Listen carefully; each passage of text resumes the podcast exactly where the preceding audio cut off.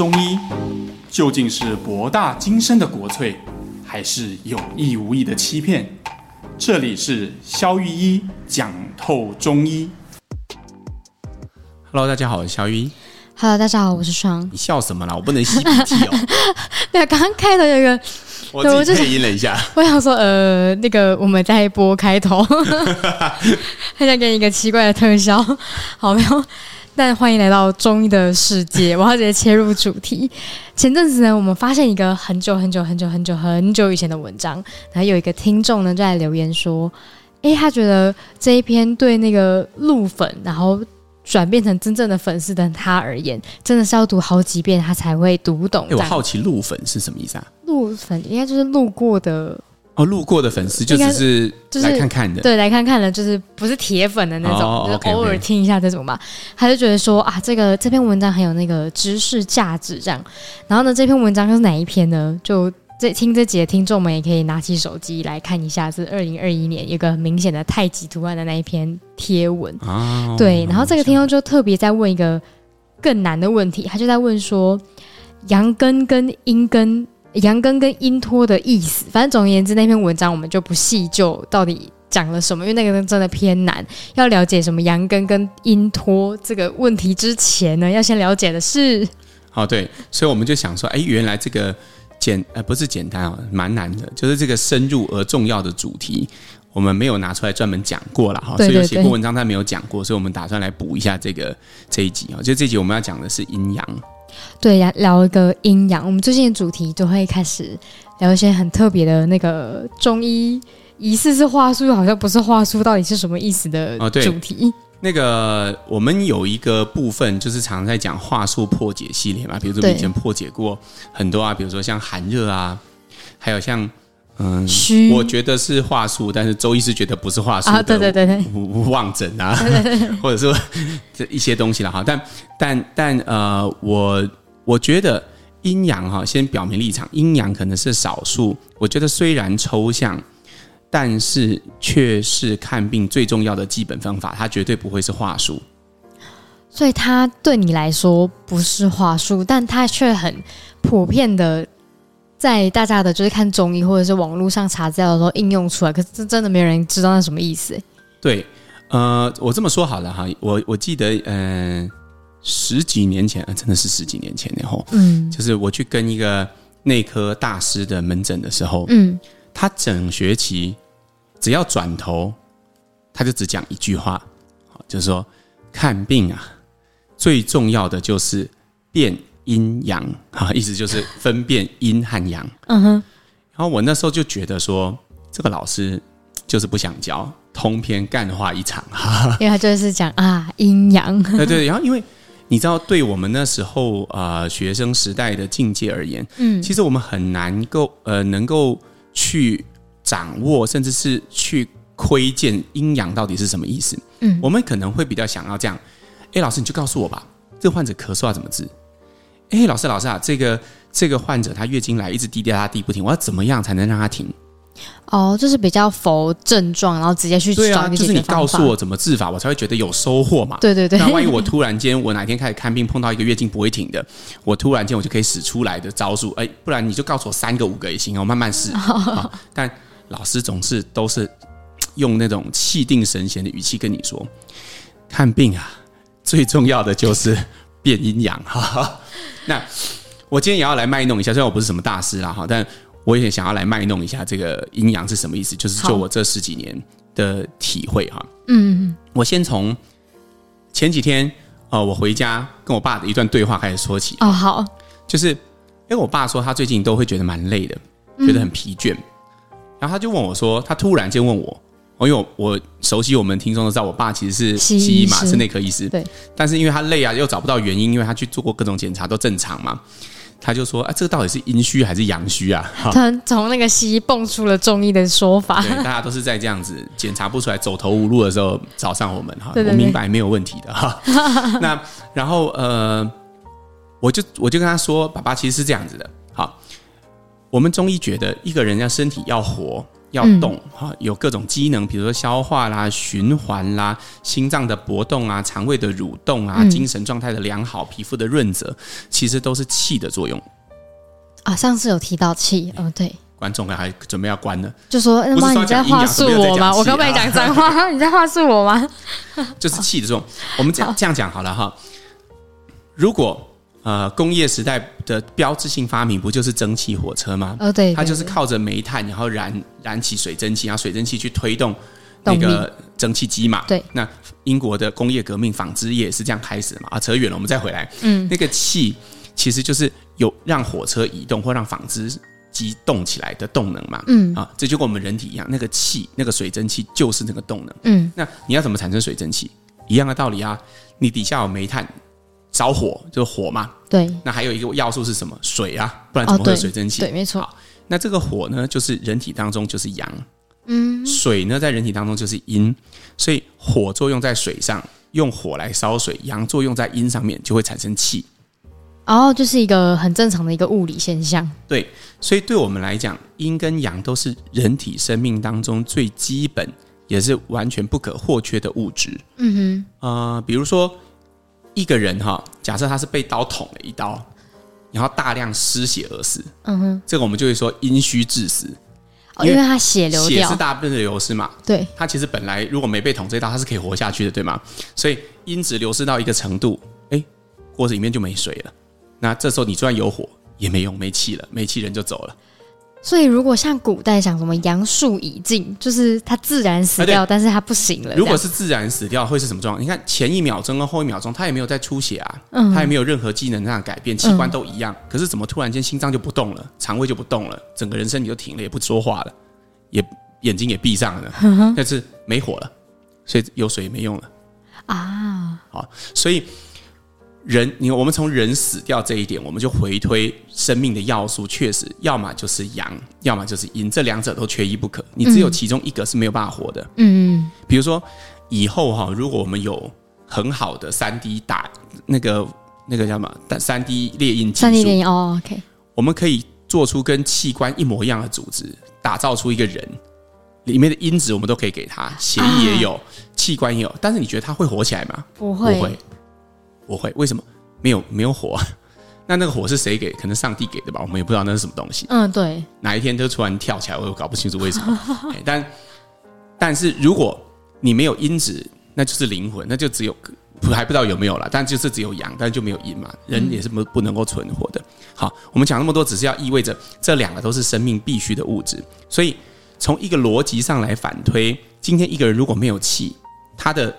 他的呃生命的呃，比如说一些活动，比如说像消化功能低下，或像我爸刚刚那个例子，他很累。嗯，那到底是什么造成的？我们是不是就要回头看？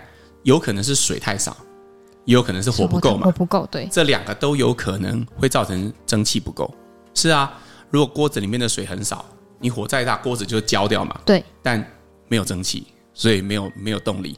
反过来，如果你有很大锅的水，但没有火。那水蒸气就不能，哎，水就不能化成水蒸气嘛？那还是没有气。对，但是像那个阴阳的图，不就是一个太极的那个一半的颜色嘛？嗯、那我到底要怎么样才会知道说，因为我是呃，我是火太少还是水太多？就是那个比例分配啊，我要怎么样会知道答案？嗯，这就是我们刚刚回到我们开头讲的哈，阴阳到底是一个话术，还是是一个，还是是一个看病重要的纲领？对，那个差别就在你有没有办法从这个人身上有什么客观的标准去探测出他到底是阴不足，就是水不足，还是阳不足，是火不足？嗯、不然就纯粹流于话术嘛。对，对啊，这只是一个故事而已啊。谁跟你讲说生命基本物质是阴跟阳？谁跟你讲说是真气？这都是故事而已嘛。但是它不是故事的原因，就是因为我们可以在人的身上探测到这件事，而我们根据这样去治疗，这个人真的会好。这个是最重要的临床依据啊，所以回头过来，我认为哈，十几年的临床经验下来，我个人目前只找到一个辨识阴阳的金指标，金指标就是英文叫 Golden Standard，就是唯一量测的指标，好，那就是脉。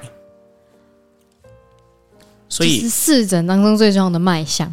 嗯，对，因为呃，我们来讲哈，你你用四诊去讲非常好。比如说，嗯、怎么样看出一个人阴虚跟阳虚？哦，你去望，呃，你去打网上阴辨阴阳望诊，你就可以打得到非常多的答案。比如说，呃，一个人如果身体很瘦，哼，那个是身体很瘦是脂肪的流失嘛？看起来就很像阴虚。对啊，像以前早期那开喜婆婆不是那个开喜婆婆 口轮匝肌都会很明显，然后杨婆婆也是这样啊，他们都会。然后眼轮匝肌也很明显，贴的很明显。对，那为什么会这样？就是人老了之后，因子会流失嘛。嗯，对。然后变得瘦弱，然后肌肉组织会流失，就我们已经讲的肌少。嗯。好，那这些症状其实就是阴虚的特征。嗯。但是如果啊，一个人是疲倦啊、倦怠无力啊，然后呃排便呃稀软，这是阳虚，但是那都不准。哦，哎，为什么会不准？这样子如果表面上看得出来，不就是一个很明确的指标吗？我刚刚说了嘛。金指标只有脉诊，意思是今天如果一个很瘦的人看起来很阴虚，他的脉把下去是阳虚，我就会认为是阳虚。哦，那些只供参考，但是不能够当真的。那个在网络上说说笑话，不是说说那个这个说一说这个谈当谈资是可以的。OK，好，但是他没有办法真作为真正看病的指标。那为什么脉象是唯一的指标？嗯，就是为什么卖对你来说，你会觉得它是一个唯一的指标？这就是临床试验的结果哦。然后也是我看很多书，或者是跟过很多老师的临床总结。嗯嗯，就是呃，我现在终于明白了，我刚刚开头讲的那个故事。我们十几年前碰到那个老师，看病最难的就是辨阴阳。我现在觉得其实它是一个很重要的提醒。嗯，当我们深入一些呃很细节的治疗层面的之前，比如说老师咳嗽怎么治？老是拉肚子怎么治？老是月经停不下来怎么治？他都会提醒我们，你要先变阴阳，先不要管那个东西怎么治。你看不看得出来，现在患者的身上的呃阴阳状态到底是哪一个强，哪一个弱？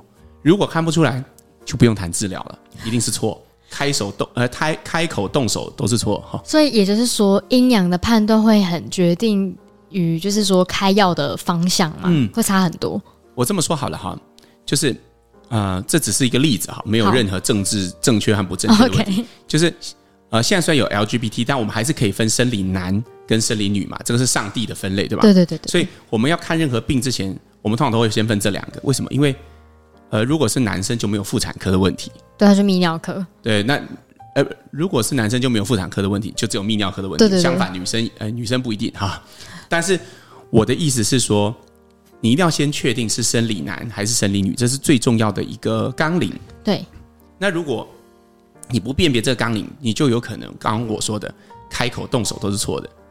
嗯哼，好像今天你走进一家图书馆，他就先分呃中文类跟外文类。你明明要找原版《哈利波特》，你就走向中文类，那就恭喜你，怎么样都找不到。对对对对，你找了五辈子也找不到，就你的处方一定是错的，可以这么说。哦。所以，如果你不懂得辨别这件事情，你根本不用问咳嗽怎么治。就阳虚里面有可以治咳嗽的，阴虚也可以治咳嗽。嗯，阳虚可以治腹泻，阴虚也可以治腹泻。但是，而且有可能表现的完全一样。哦，天老师，他症状可能会让你没办法从望诊啊，或者是其他角度去观察得到他阴阳的这个东西。对，比如说我举一个例子哈，如果你有兴趣的话，你可以在 ChatGPT 或者是 Google 上面打肾阳虚和肾阴虚怎么分别。好。那我们只讲一个脏腑就好，大家感觉一下那个感觉，啊，你就会看到，而肾阳虚就是他们都共有一些症状，共同的症状是腰膝酸软、耳鸣、好疲倦，这些都是共有的症状。嗯，但是肾阳虚因为是火不够嘛，有可能会怕冷，嗯，好倦怠感会重一点，好排便会比较稀软一点，嗯，但是啊，尤其是早上刚起来的时候会去拉肚子，这叫五经泻，典型的肾阳虚症状。反过来。肾阴虚的人有可能会有五心烦热，五心就是手掌心和脚心，然后跟胸口都会觉得有热感，热感啊，有可能呃颧骨会发红，嗯啊，这热感。不好意思，临床上就算没有这些东西，只要他的脉是这样表现的，他就是这样。OK，所以我这就是我刚刚说的，你可以用很多症状去描述阴虚跟阳虚，嗯，但是它的基因标准仍然只有在脉上，嗯，如果一个医生没有办法从脉里面去辨别阴阳，那基本上我会认为你都是用猜的了。就就我来看，你看病就是用猜的，嗯，懂，就是他没有任何真的实际依据的标准。懂。那像那种就是说，有什么样的状况下人会有可能就是阴阳的那个比例变得很不一样啦？比如说，她原本可能就是一个比较阴虚的女生，然后她有可能会突然转变很大吗？有可能会有，会有这种有可能的。可是通常都是要一些事件的诱发哈，比如说，呃，最近最常见的就是确诊。哦，无论本来是阴虚还是阳虚的病人，几乎确诊的时候都会变成阴虚又有热，就是都会变成我们讲的阴虚是广泛的阴虚哈，就是指说阴是虚的，水是少的，但是也有可能是火是相对于水大的，这也可以，嗯，也就是它里面包含的是有热哈。那这个他可能在确诊完，他又转回去。那有人回不来，也有人确诊完就一直流汗，就变得很怕热，口就变得很干，哦、他就转不回去了。怪怪的。好，嗯。那还有一个常见的，有些女生她在怀孕之后会会转变。嗯。哎，怀孕之前都四十八到五十，怎么吃都不会胖。哦，怀孕之后就体重就如气球般的一去不回头，然后本来很怕冷，现在很怕热；本来都不流汗，现在很流汗。对。哦，本来呃头发都是走细细的，突然头发就卷起来。嗯。感觉整个往大妈的方向转化，是。嗯然后都以为是孩子的问题，不，那是阴阳的问题。哈，辟谣辟谣，对，那个其实是阴阳转化的问题。嗯，很多人会把这个现象讲转成寒热，嗯，但其实我讲过，寒热其实只是在阴阳下面一个子分类。最重要的还是阴阳。阴里阴虚里面可以有有寒也有热，阳虚里面也有寒也有热，嗯，这个都不一定的。懂。所以就是说，大家。不管怎么样，那个外面啊，如果有些卖一些单一处方，有没有？其实也蛮危险。这样听起来，如果我是一个民众，那我根本也不知道自己阴阳是什么，然后我也没办法去辨别那个药品，然后我就买了一个固定方，然后一直吃，一直吃，是不是会有可能会变超不舒服？我认为是因为有可能是完全一样的啊，比如说呃症状有可能是完全一样。我举个例子，比如说像呃之前嗯我常举的一个例子，比如像痘痘，嗯痘痘。痘痘，大部分人都说啊上火嘛，我最近长痘痘啊，油脂比较多啊，或嘴巴长破啊，我都觉得可能是呃太热了，嗯，所以我喝点椰子水，嗯，我喝点凉茶，大部分人是这样想，这就从寒热的角度去看，嗯，那从阴阳的角度怎么看呢？同样的阴阳的金标准就只有脉，所以一定要抓来按按脉，然后呢，从脉里面辨别，如果它真的是比如说阴虚这一大类的，嗯，那阴虚就包含热，那你就可以尽量去喝你的洋茶跟。椰子汁哦，但如果发现哎呦不对，你虽然看起来很像热，但是其实脉一摸发现啊，其实火已经没了。那这个时候我们就会说，哦，这个热可能假的。好，我们需要做的反而是帮你做一些温补。哦，让它火点起来。对对对，那当然，呃，历代的医家为了要去，就是以前古代的一些医生啦，为了要去解解呃解释这个现象，嗯，他们就会发明很多的理论。嗯，比如说。有一种理论叫做戴阳，哦，你戴帽子的戴，对，就是意思是阳是戴在帽子上，哎，所以只有上半部在发热，嗯、可是这其实是一种很深的阳虚哦。但是其实它只是为了要解释这个现象，就是人的根本其实是阴跟阳的问题，而不是寒跟热的问题。哦，OK，听起来好像也是有点抽象，但是请肖老师帮我们总结一下今天讲阴阳的这个概念。OK，如果你跟着我们到现在，那恭喜你啊，这一篇可能也是比较偏。中医医理跟哲学的一种探讨了，对对对。但呃，如果你只说到一件事，我希望那一件事会是呃，阴阳是中医看病的纲领，它绝对不是一个话术。嗯，好。那如果阴阳弄错了，好，就会开口动手都是错的。嗯，好，所以它就像是你走进一间图书馆，一个最主要的分类，或者是呃，你你要往南或者是往北，嗯。就是你，你可能本来你可以到台呃高铁到台南站的时候，突然决定我要去高雄，你可以多搭一站嘛，只是要补票而已嘛。对。但是如果你搭上搭到北上的，那就恭喜你，哈，他永远都不会到，好，一直都这样。所以它就是一个往南往北这么截然不同的划分，这中间没有模糊的空间，它只能从脉象上去取得这样的资讯。好，那当然也要特别做一个声明，哈，以下这是声明，哈，如果你。呃，有不同的看法，哈，你欢迎踢馆。哎，没有没有，就是说，哎，这只是我个人的分享了，哈，我会认为是这样子。但如果有一些其他的意见，你也可以在底下提出来，说不定我们会找机会来找你来上节目，就跟上次周医师一样。好的对。你如果有些不同的观点，如果你知道，哎，除了脉以外，你还知道有哪些方法可以去辨别阴阳，你也可以提出来。好的，没错，就是阴阳就这么复杂，所以呢，如果呢，因为上次那个文章是写，还有写到一个那个太极，大家知道吗？那个图上面还有一个点，如果大家对于那个点很有很有兴趣的话，欢迎留言在我们的预告文，让我们知道一下。你看，我们今天讲了二十分钟哈，其实我们只讲了什么呢？就如果在这个太极图形里面，我们只讲了啊、呃，那那一大片的半圆，对对对，对，就是阴跟阳，它要互相都存在，才会是一个完整的太极嘛。如果只有一半，只有火和水。太极都转不起来，对，我们还缺了那两点嘛？对对对对，那两两点是什么？如果你想知道，也留言告诉我们。对，留言告诉我们。好的，那我们来念本周的那个留言时间。第一个留言呢，他问说呢，上跟稍微是两位好，那他本身是有那个子宫肌腺症，又接近更年期，但每次的月经量大呢，然后来都会晕眩跟无力，然后有尝试吃铁剂。可是人会很不舒服，因为子宫那个肌腺症不能吃得太补，然后身体又很虚弱，导致睡眠也不稳定，每天都只睡四个小时就醒了，然后就会很难再入眠，然后真的会非常影响他的生活。那请问他的身体状况呢？是否可以用中医来调理贫血的体质呢？然后另外呢，请问子子宫肌腺症跟子宫肌瘤在中医治疗的方式是否有不同？其实他问这问题蛮蛮多题的。嗯，我我觉得就你的状况来看，你首先要先决定你的子宫肌瘤或者子宫腺肌这样怎么处理。嗯，这个其实很复杂哈，它跟你的年龄、你是不是有生育的计划，或者是呃你自己对那个腺肌症的想法是什么，这个都蛮有关系的。嗯，好，因为我举例哈，比如说你的子宫肌瘤或子宫腺症很大。或者它位置非常不好，就像你讲的，它会出血很厉害。那其实你的选择就不多，大概就是两种，一种就是开刀处理掉。嗯，那如果你决定要开刀处理掉，当然开刀处理掉之后再找中医调理就是一条路。嗯，但是如果你不想开刀，或者是它大小没有大到需要开刀，或者是目前补充铁剂之后你的血红素还可以，那也许还有一种做法就是你会先，通常我们会选择先用药去做化瘀。让他先想办法缩小，或者是先把他血量下降。嗯，这个大部分都是可以做得到的。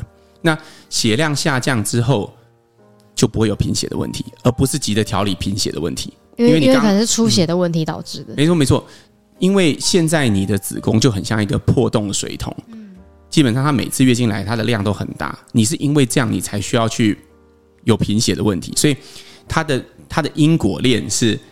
你先有子宫腺肌症，造成你出血过多，出血过多，然后才贫血。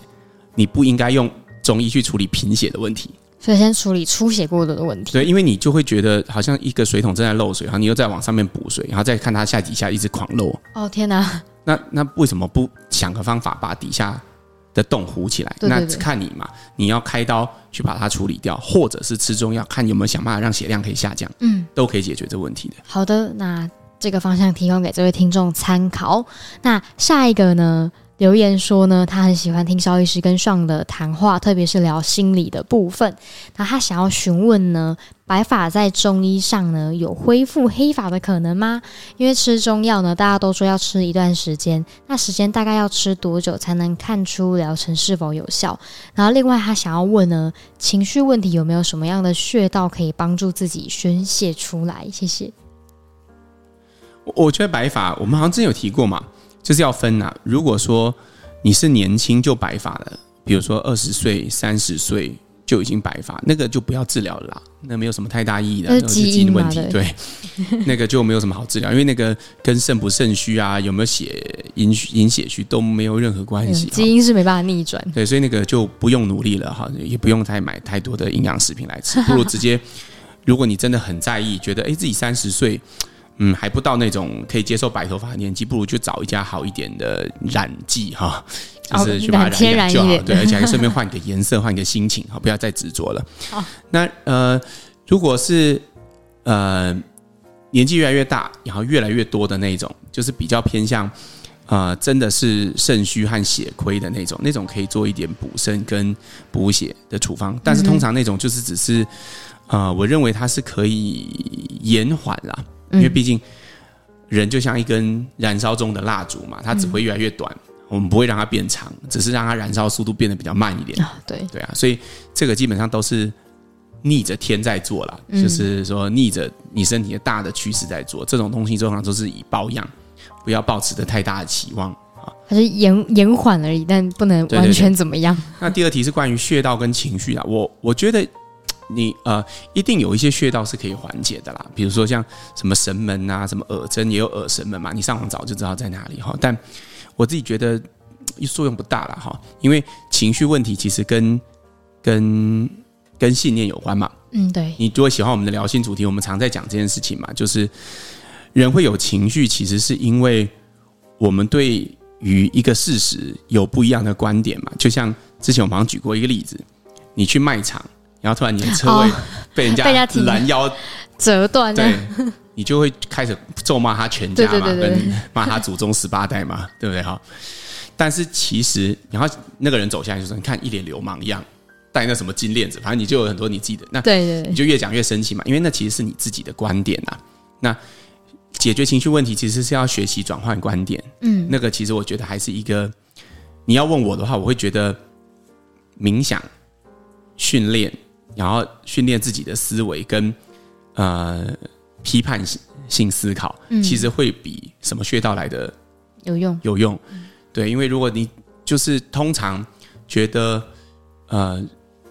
呃，如果你你你常常有，就是我也是支持你看一件事情，你看你的提问很有趣嘛，哈，你觉得白发就是要靠吃什么东西来解决嘛？对。那呃，情绪问题就要靠按什么穴道来解决，这其实也是一种蛮单一的想法嘛，嗯、就是练习想更多可能性，其实就会呃比较容易可以转换观点。嗯，没错，嗯、也推荐这位听众呢回头去听我们有一集信念。会先上的一集节目，oh. 对对对对对，好的，那下一个留言呢？他的名字很可爱，叫做文鸟奶茶，听起来很好喝。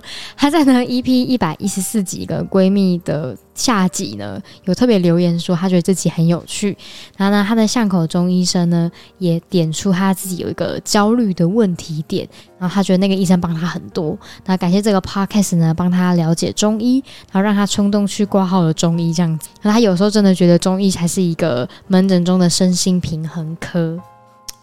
我觉得这是很很开心你跟我们分享这段经历了哈，因为。我可能做这 podcast 最享受的事情就是，呃，每当有人跟我说，哎，他本来是不看中医的，啊，对，然后因为我们的节目的关系，然后就像你，你会鼓起勇气去啊、呃、中医诊所挂号，嗯，你以前都觉得这个东西不会出现在你生命当中，虽然常常路过，但你会觉得中医不会走进去，那个老人在看的吧之类的。但但很多确实我们收到很多像你这样的反馈，那都是呃激励着我们说，我们应该。更把中医的价值可以传播下去。那我一直觉得，中医干系最大的分野其实就是退一步看整个人。这我们在很多集都有提到过这样的观点，嗯、包括今天阴阳也是嘛。对，在深入要想到那个老师的提醒是吗？在深入想要治疗咳嗽和肠胃病之前，先往回回头看他的气血状态，现在到底是阴的，嗯，阴病还是阳病？嗯，这也是中医的最重要的特征。往回头看，诶，除了汗疱疹之外，哎，有没有什么情绪问题？有没有什么？就像你讲的，它是一种全身心的平衡医疗。没错。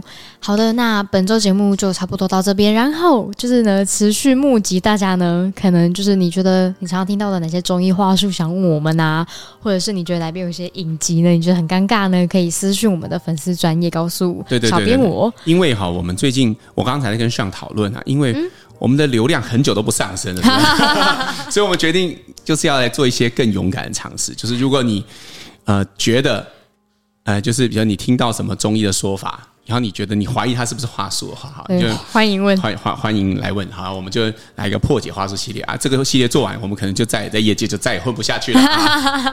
但是为了流量，我们就不择手段啊！好好笑。好的，就欢迎大家多多留言给我们。那我们今天节目就到这边。好，我们下次再见了，拜拜拜。